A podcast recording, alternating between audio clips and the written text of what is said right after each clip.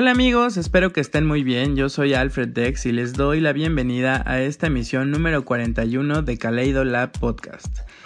En esta ocasión tengo como invitado a mi amigo DJ Scorpio 69, quien conozco ya desde hace más de 10 años y ha sido una inspiración para mí y seguro para varios DJs.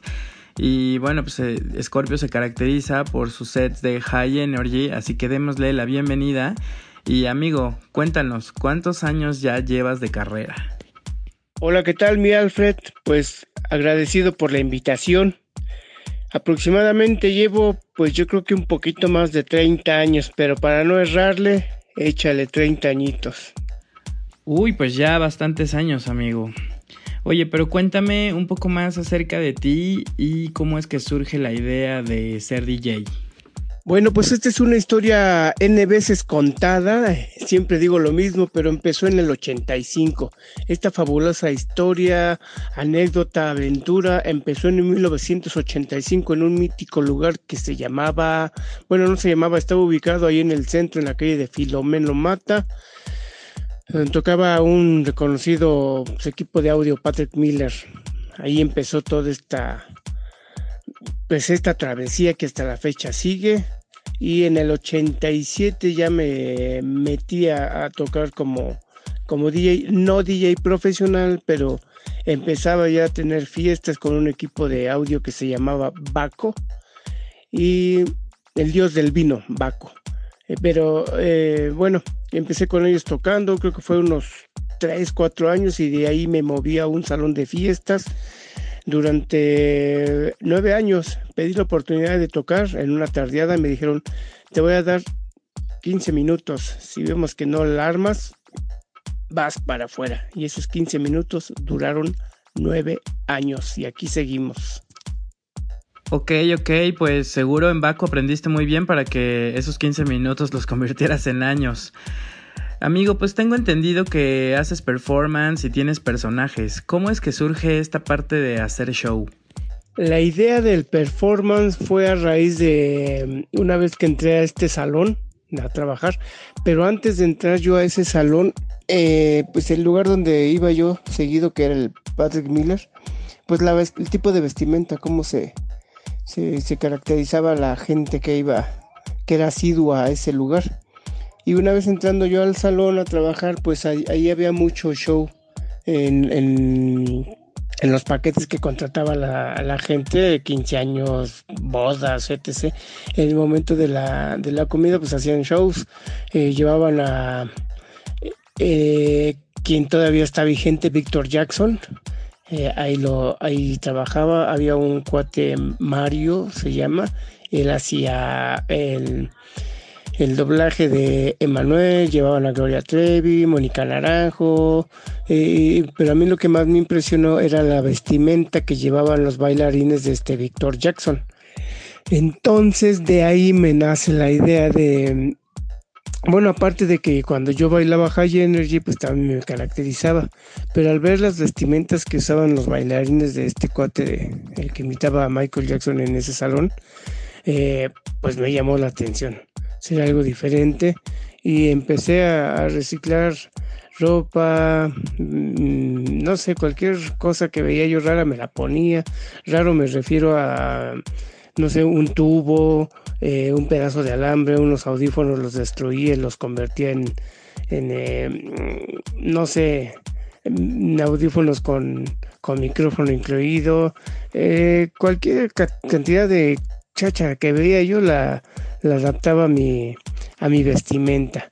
Eso fue, digamos, que el parte, el parteaguas de, de hacer show también. Oye, pues me parece interesante que pudiste integrar vestimenta a tus sets y poder dar un performance y no solo estar poniendo música. Ahora bien, cuéntame, ¿cuál ha sido uno de tus mayores retos durante estos 30 años? Pues yo creo que uno de los mayores retos que de los cuales luchamos todos los que nos dedicamos a esta cuestión del, del DJing es la aceptación al público, hacer carrera, hacerte de un nombre que cuando ya estés tú en un cartel digan, ah, caray, va a tocar Scorpio, eso está chido, ¿no? Y yo creo que ese es uno de los mayores retos que la mayoría de nosotros eh, pues nos ha costado trabajo, ¿no? yo en mi caso sí estuve y sigo picando piedra. Y yo creo que eso es una parte de, de, los, de los retos que, que más le hemos sufrido la mayoría. Y aparte de, de la situación tanto económica, de salud, bla, bla, bla. Yo, por ejemplo, a mí me ayudó mucho esto de, de la música porque yo, yo batallé con el cáncer, afortunadamente lo vencí. Y lo vencí gracias a la música. Yo decía, los doctores me decían, señor, usted está del nabo y pues se le va a caer el pelo, va a estar así, o sea, me da, no me daban ánimos. Y lo que hice yo fue, pues nunca dejé de tocar, nunca dejé de trabajar, porque yo también trabajo, no nada más vivo de la disjoqueada, también trabajo. En ese entonces yo trabajaba en la Unitec, yo era, era trapeólogo, ¿sí? Yo era parte del, grupo de, los que hacíamos la limpieza, trapeando los pisos, toda esa cuestión. Eh, pues imagínate, imagínate con quimioterapias, olores que no soportes porque te friegan tanto estos químicos, mareos, náuseas, como si anduvieras entre crudo y briago, así se siente. Entonces yo decía, güey, no puedo dejar de, de, trabajar porque pues, no genero y no puedo dejar de ir a las quimios porque pues me va a cargar el payaso. Entonces lo que hacía yo dije, no, no, no, no. Todo el desánimo que me dieron los doctores, que se vayan a la fregada y yo voy a seguir trabajando, yo voy a seguir tocando, voy a seguir bailando. Entonces imagínate, después de una quimioterapia que eran de 4 de la tarde a 9 de la noche, de lunes a viernes, estaban cañones. Luego el sábado vete a tocar. Pues era una rompedera de mano que no te imaginas. Pero fíjate que la música a mí me ayudó mucho. Esa es otra parte de mis, de mis retos logrados. Uf, pues así como lo cuentas, seguro no fue nada fácil, pero me da gusto que siempre viste tu problema de una manera positiva y que la música te haya ayudado para seguir adelante. Ahora, para todos los DJs que nos están escuchando y que apenas van comenzando, ¿qué tip les puedes compartir? Eh, lo único que les puedo decir es que le metan corazón, mucho cariño a la profesión que, que van a hacer y que se metan con el público, que se metan con el público en qué aspecto que si yo estoy que no es ir a tocar por tocar, no, yo toco porque a mí me gusta mucho el trance y toco puro trance y no me importa si la gente baile, no.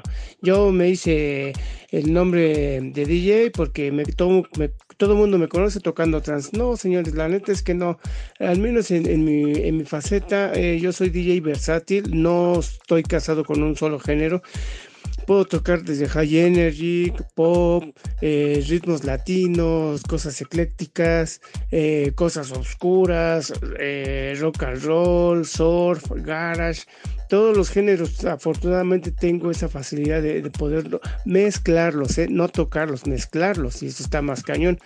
Entonces, un tip es, en primera, ponerle enjundia, corazón y alma a lo que van a hacer.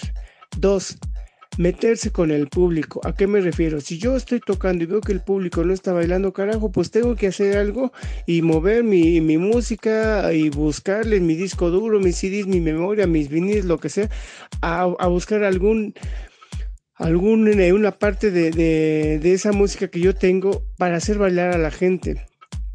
Y el número tres es no ser apático, ¿sí?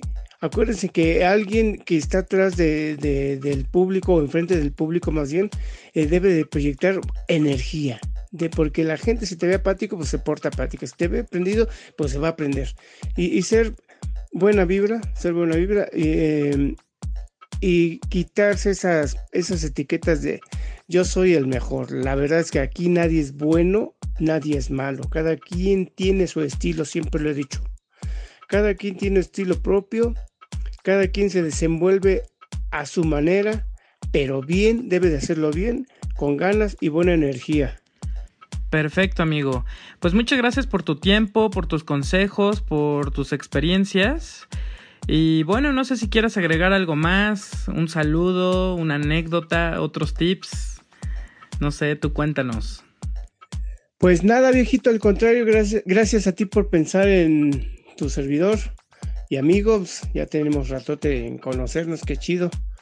Y de hecho nunca se me olvida la vez que, que me invitaste a tu casa y te regalé unos audífonos, creo que era un cumpleaños, algo así, ¿no? pues qué chido que sigas aquí también en, en esto de la música, has progresado mucho y también gracias porque si no hubiese sido por ti, no hubiese tocado yo en el en la marcha lésbico gay, neta, es una ventana muy grandísima, ¿eh? La neta, si no es por ti, no hubiera tocado yo en, uno de los trailers, más bien en el de la Ciudad de México. Y afortunadamente, gracias a, ese, ese apoyo que me diste, pues salió una pequeña nota con mi nombre en el periódico. Saludos a todos, buena vibra. Como siempre digo, esto es Scorpio 69. Échenle buena vibra a todo lo que hagan, por favor. Cuídense mucho, abrazos. Pues muy bien, él es Scorpio69 y no se olviden de seguir su proyecto en las redes sociales y si quieren checar alguno de sus performances, seguro en YouTube los pueden encontrar. Recuerden que pueden escuchar los demás podcasts en iTunes Store, Mixcloud y alfredeks.com. Yo los dejo con el set de Scorpio69 y nos vemos en el siguiente mix.